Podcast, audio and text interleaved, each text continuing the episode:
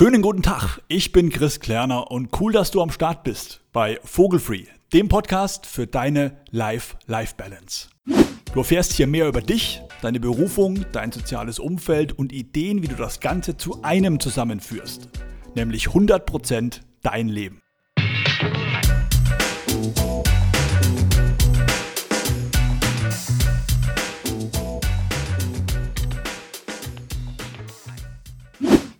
Moin, du Vogel. Eine Podcast-Folge heute mit äh, Gesprächspartner an meiner Seite. Ich sage ganz bewusst an meiner Seite, weil sich Sven Evers mit einem Thema beschäftigt, was, meine ich, nur von beiden Seiten funktioniert. Wenn du als Arbeitnehmer und auch du als Arbeitgeber gemeinsam funktionieren. Aber erstmal, hallo Sven. Ja, hallo Chris. Schön, dass ich dabei sein darf. Ich sage, es funktioniert nur, wenn beide mitspielen. Du bist Gründer von Smile Consulting und nee, es geht nicht um Lach-Yoga. Äh, es geht um die Arbeitsumgebung und möglichst menschliche Arbeitsumgebung. Da müssen doch beide mitspielen, ne? Ganz genau. Da müssen beide mitspielen und da möchten am Ende auch beide mitspielen, weil beide einen ganz, ganz großen Vorteil davon haben das ist auch die Erfahrung, die ich gemacht habe. Also ich habe gemerkt, es reicht eben nicht aus, wenn du nur weißt, was du willst und wo du deine Stärken hast, wo du dich wohlfühlst und austoben kannst, sondern es geht nur und es geht auch nur wirklich ähm, auf dem Weg zur Life-Balance dann voran, wenn die Umgebung mitspielt. Du schreibst auf der Website mehr Menschlichkeit, mehr Erfolg, weniger Fachkräftemangel. Ist ja schon eine ganz schöne große Vision. Was hat denn der Fachkräftemangel mit dem Thema Menschlichkeit zu tun, aus deiner Sicht? Naja, du hast das gerade ja in deinem letzten Satz auch schon angedeutet. Ähm, Stichwort Life-Life-Balance, diese, diese Vokabel gefällt mir sehr gut. Jeder Mensch hat bewusst oder unbewusst in sich ein gewisses Wertesystem, das er bewusst oder unbewusst verfolgt, aber er verfolgt es eben. Und jetzt gibt es die Situation, in denen man den Job als Mittel zum Zweck sieht, den Abend zu erleben oder die Woche in der Arbeit als Mittel zum Zweck sieht, das Wochenende erleben zu können oder das ganze Jahr Arbeit als Mittel zum Zweck sieht, eben äh, den Sommerurlaub erleben zu können. Und das ist genau der kritische Punkt. Ähm, ich glaube, dass es möglich ist, an dem Job wirklich Freude zu haben. Und zwar genau dann, wenn der Job das eigene Wertesystem unterstützt, bestenfalls äh, man sein Wertesystem in dem Job sogar leben kann, aber er darf es auf keinen Fall irgendwie äh, konterkarieren oder dagegen arbeiten. Und das ist genau die, äh, die Zielsetzung, die ich habe, den Menschen bewusst zu machen, welches Wertesystem haben sie und dann darauf zu achten, die Punkte in den Unternehmen zu erkennen, an denen sie ihr Wertesystem tatsächlich auch unterstützt bekommen. Manchmal ist es auch nur so, dass die Menschen gar nicht erkennen, was sie in dem Unternehmen schon alles an, an Möglichkeiten haben, wo ihr Wertesystem unterstützt wird.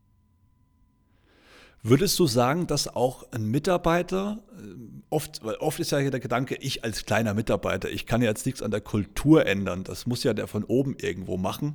Aber kann der Mitarbeiter und wenn ja, wo kann der Mitarbeiter da auch mit äh, unterstützen, anpacken? Kann ein Mitarbeiter vielleicht sogar auch einen, einen Geschäftsführer oder einen Unternehmensleiter, äh, sage ich mal, dahingehend ja, kreativ unterstützen, beeinflussen? Oder meinst du, das muss immer von oben kommen? Nein, nein, absolut ähm, kann das gar nicht von oben kommen. Also der Unternehmer, der Geschäftsführer muss die Bereitschaft haben, die Unternehmenskultur in dem Unternehmen sich entwickeln zu lassen. Ich bin überzeugt, er kann diese Unternehmenskultur ähm, gar nicht maßgeblich beeinflussen. Man kann natürlich sagen, ja, da ist eine, eine, ähm, eine harte Kultur oder sowas, das schon. Aber wenn du von einer echten Kultur sprichst, also von dem echten, ähm, wie leben Menschen zusammen, wie arbeiten Menschen zusammen, was gibt es in diesem System für Werte, Wertvorstellungen, wenn das wirklich gelebt werden soll, dann muss das von allen Menschen gemeinsam geschaffen und gelebt werden.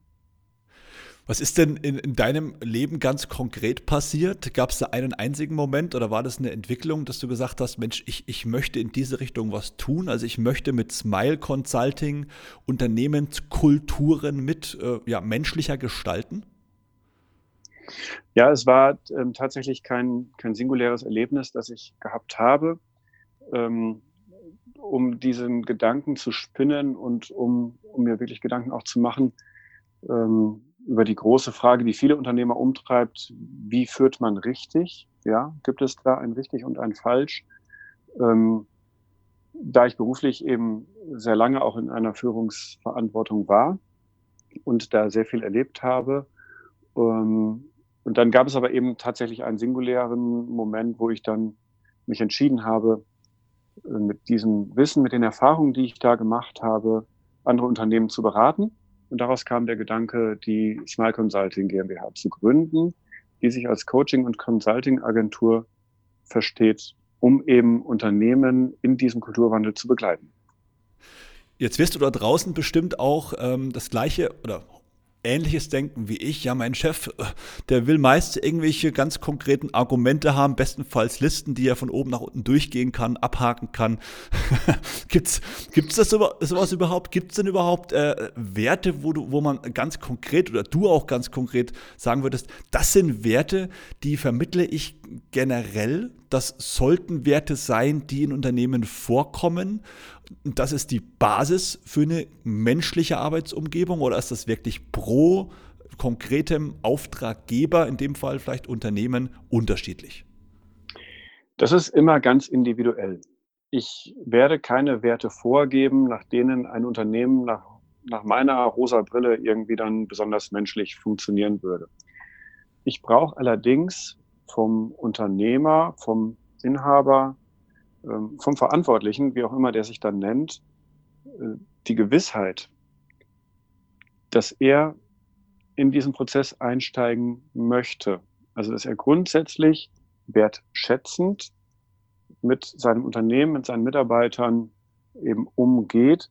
Welche Werte das dann sind, in dem, äh, in dem Rahmen, das müssen wir dann gemeinsam, ja, ich sag mal, erarbeiten, muss der Unternehmer für sich erarbeiten. Auch da begleite ich nur aber ich bin da völlig neutral, weil ich die Überzeugung habe, dass jedes soziale System und ein Unternehmen sehe ich als kleines soziales System, dass jedes soziale System seine eigenen Werte und ähm, ja auch am Ende seine eigenen Regeln natürlich, äh, die auf diesen Werten bestenfalls beruhen, hat und entwickeln kann. Jetzt würde ich mir doch ganz kurz mal, Sven, die, die besagte rosa-rote Brille aufsetzen von dir. Die gibt es bestimmt. ich setze sie, setz sie mal ganz kurz äh, symbolisch auf und frage mich jetzt, was ist denn aus deiner Sicht wichtig, dass ein Mitarbeiter, ich habe es ja vorhin schon mal äh, eingangs erwähnt, besagte Vogelfree Life-Balance leben kann. Mhm. Was muss denn da aus deiner Sicht im Umfeld der Arbeitsumgebung gegeben sein, dass ich gar nicht mehr diese Trennung aus Arbeit, da bin ich der Dienende und Freizeit, also Life, Work-Life könnte man sagen, äh, mhm. Freizeit, da bin ich der Freie, dass das abgelegt werden kann. Was muss denn eine Umgebung aus deiner Perspektive aufweisen, dass das gehen kann? Ja, wenn ich da jetzt sage, es müssen die und die Arbeitsbedingungen da sein oder ähm, jene Freiheiten, was weiß ich was, Homeoffice oder so, ähm, das ist ja das, wo man zuerst dran denkt. Und das ist genau der Punkt, den ich nicht meine.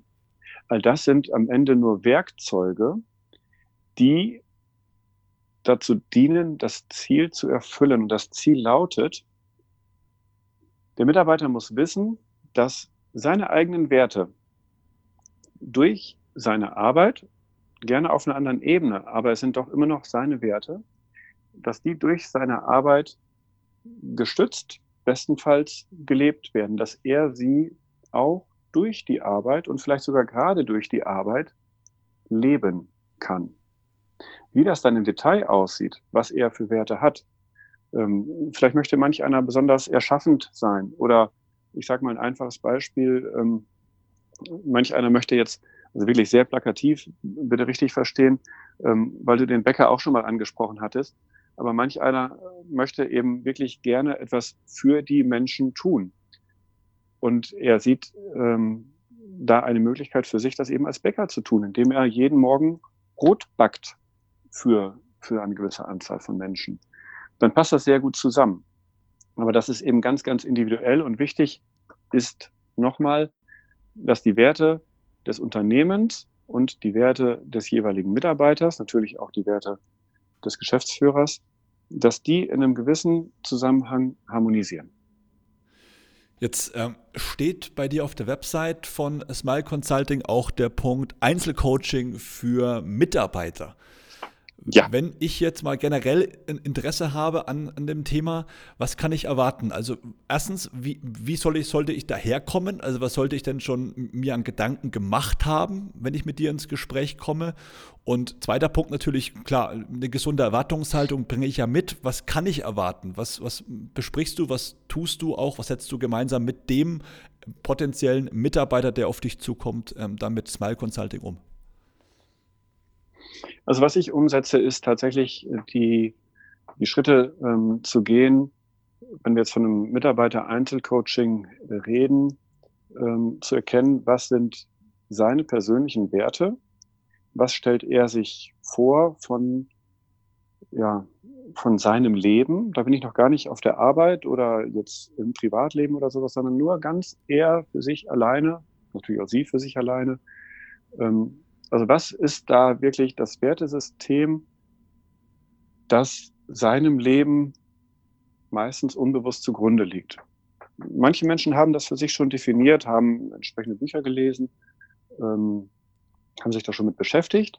Dann ist das schon sehr weit vorgearbeitet. Ähm, das ist aber weder ein Vorteil noch ein Nachteil. Das ist dann einfach ein anderer Punkt, an dem man einsteigt. Und dann gucken wir gemeinsam, guckt streng genommen nur derjenige, der gecoacht wird, durch einfach ähm, ja, bestimmte Fragetechniken und Methoden, die man so als Coach dann hat, äh, die auch kein Hokuspokus sind, die nichts mit Hypnose zu tun haben, sondern einfach nur gezielte Fragestellungen, gucken wir, wo gibt es denn jetzt schon Parallelen im Unternehmen und wo kann der Mitarbeiter ansetzen, um diese Parallelen auch ein Stück weit zu fördern und zu unterstützen und dann im Zweifel auch mit seinem Vorgesetzten zu besprechen, inwieweit er das wirklich dann realisieren kann und ja am Ende zum Vorteil für das Unternehmen leben kann. Denn das ist dann der nächste Punkt. Da kommen wir dann zu dem Fachkräftemangel, dem ich mich mit diesem Art von, mit dieser Art von Coaching wirklich entgegenstelle. Ähm, wenn der Mitarbeiter in, in dieser Art und Weise lebt, in dem Unternehmen lebt und die Arbeit wirklich nicht mehr Arbeit ist, sondern genauso Lebenszeit ist für den Mitarbeiter, dann wird er automatisch auch innerhalb seiner regulären Arbeitszeit, der muss gar nicht jetzt anfangen, äh, Gott weiß wie Überstunden zu machen, das will ich überhaupt nicht, er wird innerhalb seiner regulären Arbeitszeit sehr viel bessere Arbeitsqualität liefern, ganz automatisch. Er wird sehr viel kreativer sein. Er wird am Ende auch, und da haben wieder beide was davon, gesünder bleiben, weil die acht Stunden Lebenszeit pro Tag einfach mit einem Sinn versehen sind. Und das wird sich rumsprechen. Er wird das in der Branche erzählen, er wird das Freunden erzählen. Es wird sich in der Branche rumsprechen, dass diese Firma auf irgendeine gewisse Art und Weise cool ist. Keiner kann es so richtig greifen, aber die Firma hat einfach was. Und dadurch kommt es tatsächlich zu qualifizierten Initiativbewerbungen, zu deutlich weniger Personalfluktuation in dem Unternehmen und insofern zu einer Steigerung der Marktposition der gesamten Unternehmung. Ist es nicht interessant, dass jetzt ähm, viele Firmen, von der kleinsten bis, bis, zur, bis, zur ganz, bis zum Großunternehmen, ja das erkannt haben, dass es irgendwo gilt, den Mitarbeitern links und rechts vom klassischen Arbeitsalltag und auch dem Arbeitsplatz was anbieten zu müssen, um attraktiver zu werden. Aber ist es nicht interessant, dass selbst die Größten mit den größten Budgets ähm, hier und da gefühlt jedenfalls noch nicht über den Tellerrand bereit sind hinauszuschauen, dass dann das Maximal ist, was man anbietet, ein Tankgutschein, ähm, ein Fitnessstudio-Rabatt und die, die Klassiker. Woran liegt denn das? Traut sich die, trauen sich die Unternehmen nicht, da irgendwie mal drüber nachzudenken, dass es nicht nur die finanziellen Anreize sind, sondern irgendwo auch menschliche? Ja, ich glaube, da, da hast du eine ganz wichtige Vokabel angesprochen. Man muss sich trauen, das zu tun. Wenn man jetzt ähm, sich das ein bisschen aus der Geschichte anschaut, ähm, war es früher so, dass der Chef gesagt hat, wo es lang geht. Und äh, da konnte man spuren oder nicht spuren und dementsprechend war dann, äh, war es dann so, das war eben nicht so. ähm, und man hat innerlich gekündigt und trotzdem da weitergearbeitet, wobei ich dann nicht mehr über die Arbeitsqualität reden möchte in einem solchen Fall. Oder man hat vielleicht das Unternehmen gewechselt, hat sich woanders was gesucht und da ging es dann von vorne los. Und dieser beschriebene Kulturwandel, der erfordert natürlich den Mut, also die Unternehmer müssen sich trauen, die Unternehmen müssen sich trauen, diese Unternehmenskultur ein Stück weit aus der Hand zu geben. Aber wenn man ja ehrlich ist, ist das, was, ähm, was da früher oft propagiert wurde, und da hat sich auch schon viel geändert in der letzten Zeit, ähm, das war ja keine echte Kultur, sondern das war eine Meinung, die wurde von oben herunter diktiert. Und das ist jetzt eben neu. Also die, ja, ich sag's mal plump, die Chefs müssen ihren Mitarbeitern erlauben, die Unternehmenskultur selbst zu gestalten, zu entscheiden, wie möchten wir menschlich arbeiten, was tut uns gut, natürlich immer mit dem Gedanken im Hinterkopf und fördert dabei das Unternehmen. Denn am Ende ist ja auch ein Mitarbeiter vom Erfolg des Unternehmens abhängig. Wenn es dem Unternehmen schlecht geht, sehr schlecht geht, ist der Arbeitsplatz in Gefahr. Ja. Also das ist, das ist neu. Und ähm, dieses Bewusstsein, dass man mehr tun muss als den besagten Tankgutschein oder die, die Rabattkarte fürs Fitnessstudio, das Bewusstsein ist da. Man weiß mittlerweile, dass sich die Unternehmen um die Arbeitskräfte bewerben müssen und nicht mehr andersrum. Man weiß mittlerweile, dass 70 Prozent der Bewerber das Bewerbungsverfahren abbrechen, wenn das Online-Formular zu kompliziert ist. Dann gehen die einfach woanders hin, zu einem Arbeitgeber, wo es angenehmer ist, wo ich einfacher meine Online-Bewerbung platzieren kann. Allerdings weiß man noch nicht, wie der Schritt hinter dem Fitnessstudio aussieht, hinter dem Tankgutschein, hinter dem in gewissen Vergütungsgrößen, hinter dem Dienstwagen noch eine Klasse höher. Man, man weiß es faktisch einfach noch nicht, weil erst sehr, sehr wenige diesen Weg gegangen sind. Wenn ich mal zurückschaue, meine persönliche berufliche Laufbahn, da war es für mich am Anfang nach der Ausbildung das Bestreben, und das wurde dir auch von außen so bestätigt und, und auch teilweise eingeredet, jetzt muss aber Stück für Stück was oben drauf gelegt werden. Also Azubi-Gehalt, jetzt geht es mal um x 100 Euro nach oben und dann bleib bloß am Ball, führe regelmäßig Gehaltsverhandlungen, die du natürlich selbst auch entsprechend initiierst und schau, dass da immer ein paar Euro mehr draufgelegt werden. Wenn dann Stillstand mhm. einkehrt, mach dir Gedanken, ob das noch alles so passt und ein anderer, der mehr zahlen kann, da wird es auf jeden Fall attraktiver sein. Mhm. Irgendwann bin ich an einen Punkt gekommen, wo ich bemerkt habe, und es war auch so die Zeit, wo es um das äh, Thema oder wo Life-Life-Balance so entstanden ist für mich im Kopf, wo ich bemerkt habe, Mensch, neben diesen Eurozeichens und diesem äh, Betrag auf dem Kontoauszug gibt es einfach Mehrwerte im beruflichen Umfeld, die kannst du nicht in Geld messen. Der größte, für mich momentan spürbarste ist der der Freiheit.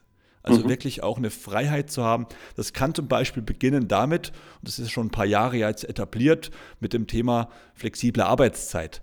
Die Frage ist, wie flexibel ist die Arbeitszeit, wenn ich sage, du hast aber eine Kernarbeitszeit? Sei bitte dann aber bis spätestens 9 Uhr da und nach 18 Uhr ist nicht mehr denkbar. Also wie flexibel ist es dann wirklich? Das ist so für mich so eine halbgare Freiheit irgendwo. Aber das, das ist der Punkt, wenn ich mich am, am, Tisch mit Leuten sehe und man spricht über die Entwicklung, auch die eigene Entwicklung beruflich, da, da spreche ich gar nicht mehr von Geld. Also für mich sind Werte wie das Thema Freiheit viel wichtiger geworden. Mhm. Äh, jetzt meine Frage im Umkehrschluss, du bist Consulter, der praktisch, ich nenne es mal jetzt eine menschlichere Arbeitsumgebung, ähm, bitte nicht falsch verstehen, verkauft. Äh, wie, wie kann ich denn als Kunde von dir messen, hat funktioniert, hat nicht funktioniert. Du, Sven, die Rechnung wird bezahlt? ja, das ist, eine, äh, das ist eine sehr gute Frage. Ähm, die beantworte ich gerne zuerst und dann möchte ich nochmal einmal auf diese, auf diese Kernarbeitszeit zurückkommen. Ähm, nein, es gibt ganz deutlich messbare Faktoren, die durch das Coaching, durch, durch diesen ganzen Prozess, den ich da anstoße, durch diesen Kulturwandel, der ja zugegebenermaßen sehr lang dauert, in äh, zumindest in, in, Dimensionen, die so bei Unternehmen schnell gedacht werden. Also nach einem Quartal äh, braucht man da noch nicht anfangen zu messen. Nach einem halben Jahr braucht man auch noch nicht anfangen zu messen. Aber nach einem Jahr und allerspätestens nach zwei Jahren hat man tatsächlich ähm, eine deutliche Verbesserung, zum Beispiel im Krankenstand der Mitarbeiter. Und man wird auch eine Verbesserung haben ähm, im Bewerbungsprozess. Also wenn man jetzt zum Beispiel in der Situation ist, dass man drei offene Fachkräftestellen hat, wird man nach diesem Coaching-Prozess ähm, diese Fachkräftestellen besetzt haben und höchstwahrscheinlich sogar noch äh, Initiativbewerbungen haben, so dass man sich die nächsten frei werdenden Stellen ähm, dann auch ganz gezielt nachbesetzen kann. Und äh, das sind so Kenngrößen, die tatsächlich angelegt werden und die sich am Ende dieses Kulturwandels auch erfüllen. Ah, okay. Und jetzt bin ich gespannt. Kernarbeitszeit. Kernarbeitszeit. ja, die Frage ist ja immer, ähm, auch da wieder dieses, dieses Wort Wert. Welcher Wert steckt hinter der Kernarbeitszeit? Und ist der Wert, der hinter der Kernarbeitszeit steckt, nämlich eine, ich unterstelle mal, adäquate Erreichbarkeit aller Mitarbeiter, so dass man gut ähm, Termine auch in einem Team dann planen kann ja. zwischen 9 und 15 Uhr. Ja, das ist ja so das, was meistens so dahinter steckt. Irgendwann müssen wir uns mal treffen. Ist das ein Wert, der für mich auch eine Relevanz hat, den ich nachvollziehen kann, den ich unterstützen kann, den ich selber auch ähm, ja, mit einem, mit einem positiven Erlebnis verbinde, wenn es einfach nett ist, dass man auf irgendeine Art und Weise eine Besprechung plant und dann die Menschen auch da sind. Oder ist das etwas, wo ich sage, naja, also das ist mir eigentlich irgendwie alles nicht so wichtig. Allerdings muss ich dann mir selbst die Frage stellen, bin ich in dem Unternehmen richtig? Denn zu einer Teamarbeit in einem Unternehmen, wo in einem Team gearbeitet wird, wo diese Kernarbeitszeit relevant ist, da gehört das eben irgendwie ja dazu, weil es, weil es als Wert die Zusammenarbeit erst ermöglicht. Und das ist ein sehr gutes Beispiel, wenn ich also mit, mit äh, Gleitarbeitszeit grundsätzlich kein Problem habe, aber dann eben mit der Kernzeit, die ich vor Ort sein muss, und das wirklich nicht passt, dann muss ich mir einen Job suchen, wo das passt. Und, und wann, wann ist aus deiner Sicht der Punkt erreicht? Also, das ist ja eine Frage, die sich viele stellen. Ich habe vor kurzem mal mich in größerer Runde auch mit Leuten ausgetauscht zum Thema, was ist denn für dich Stand der Dinge und bist du denn mit dir gerade so auch im Reinen beruflich? Wo kann, wo soll vielleicht, wo würde gerne aus deiner Sicht die Reise denn hingehen? Und mhm. einige gestehen sich ein, wenn ich ganz ehrlich bin, würde ich gern das und das tun, habe mich aber noch nicht getraut. Bisher kommt das Argument, bisher versuche ich noch hier und da was zu bewegen und wenn ich das noch versucht habe, dann wäre ich soweit, auch mal einen Schritt zu gehen, woanders anzufangen. Was glaubst du, wann, wann sollte man für sich beschließen, die Koffer zu packen? Also gibt es auch keine konkrete, keinen konkreten Wert geben, aber was sagst du, was müsste, sollte im Kopf für einen Schalter umgelegt sein, wo man sagt, okay, jetzt habe ich alles probiert? Jetzt. Oder wollte, wollte ich gerade oder hat es überhaupt Sinn, ja, immer noch ein, ein, ein, Fass mehr aufzumachen? Weil unterm Strich schraubt man ja dann irgendwo vielleicht auch an Werten rum, die der Unternehmer gar nicht ändern möchte. Und dann hat es ja auch begrenzt Wert, darum zu baggern. Ja, ja, also natürlich sollte ähm, jeder, jeder Wechsel des Arbeitsplatzes und natürlich auch jede Kündigung sollte jetzt mal so eine gewisse Zeit gereift sein, der Gedanke. Also es hilft natürlich niemandem und einem selbst am allerwenigsten, wenn man leichtsinnig von einem Job in den nächsten springt, ähm, ohne dass man wirklich weiß, was man will und einfach nur, ja, da bin ich irgendwie unzufrieden und da passt mir es nicht und ich suche mir halt was Neues. Der Arbeitsmarkt gibt es im Moment her. Ähm, das hat dann am Ende wenig Ernsthaftigkeit und natürlich auch wenig Perspektive auf Erfolg.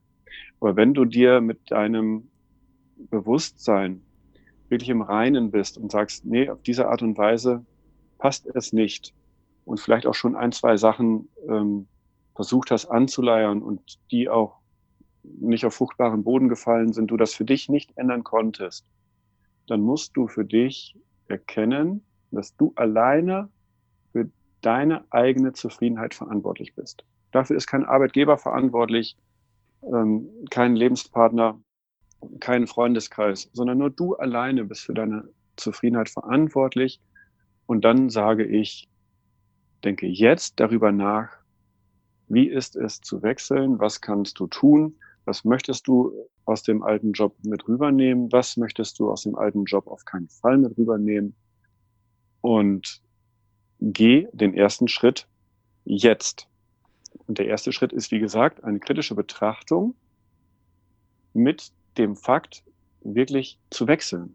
Der erste Schritt ist nicht, die Kündigung dem Chef auf den Tisch zu knallen und zu sagen, das war's, siehst mich nicht wieder. Das ist nicht der erste Schritt. Und wenn du da draußen gerade Kopfhörer aufhast beim Podcast hören, auf der Straße läufst, geh den ersten Schritt bitte jetzt aber bewusst. nicht in die falsche Richtung. Genau. Nicht, nicht, nicht überhektisch, aber wenn du als Arbeitgeber, Arbeitnehmer, beide Perspektiven sind möglich, jetzt äh, Bock bekommen hast, hier mit Sven zusammenzuarbeiten, dann hat der Sven jetzt nochmal ein paar Sekunden Zeit, kurz nochmal für sich ja, Werbung zu machen, sich zu positionieren, wie man ihn unter anderem erreichen kann. Die Bühne gehört dir, Sven. Ja, danke, Chris. Vielen Dank. Ja, man kann mich natürlich am aller einfachsten über das Internet erreichen unter smile-consulting.de. Da gibt es alle möglichen Kontaktmöglichkeiten, ähm, Telefonnummer, E-Mail-Adresse und so weiter. Auf dieser Seite gibt es natürlich auch weitere Informationen, ja, die das ganze Arbeitsspektrum, das, was ich gerade mal kurz umrissen habe, ähm, noch mehr beschreiben. Es gibt da zum Beispiel auch einen Verweis auf den DIHK Arbeitsmarktreport 2019, der wieder mit dem großen Thema Fachkräftemangel aufmacht und dem Problem, wie Unternehmer diesem Fachkräftemangel entgegenwirken können, eben auch mit der Erkenntnis, es ist nicht die Lohnsteigerung, es ist nicht der Gutschein für das Fitnessstudio, sondern es muss mehr geben hinten dran. All das kann man auf der Homepage finden. Und wenn du als Hörer jetzt gerade in der Rolle eines Unternehmers bist und neugierig geworden bist, dann lade ich dich gerne ein. Ruf an und zwar jetzt. Tritt nicht in diese Wenn-Dann-Falle, denn die Wenn-Dann-Falle führt nur zu Stillstand und Stagnation. Geh jetzt auf die Homepage smile-consulting.de, schreib mir eine E-Mail, ruf mich an. Und wenn du als Privatperson, als, als Mitarbeiter ähm, den Podcast jetzt gehört hast und die Idee hast, dass du vielleicht doch was verändern möchtest, dann ruf mich auch an.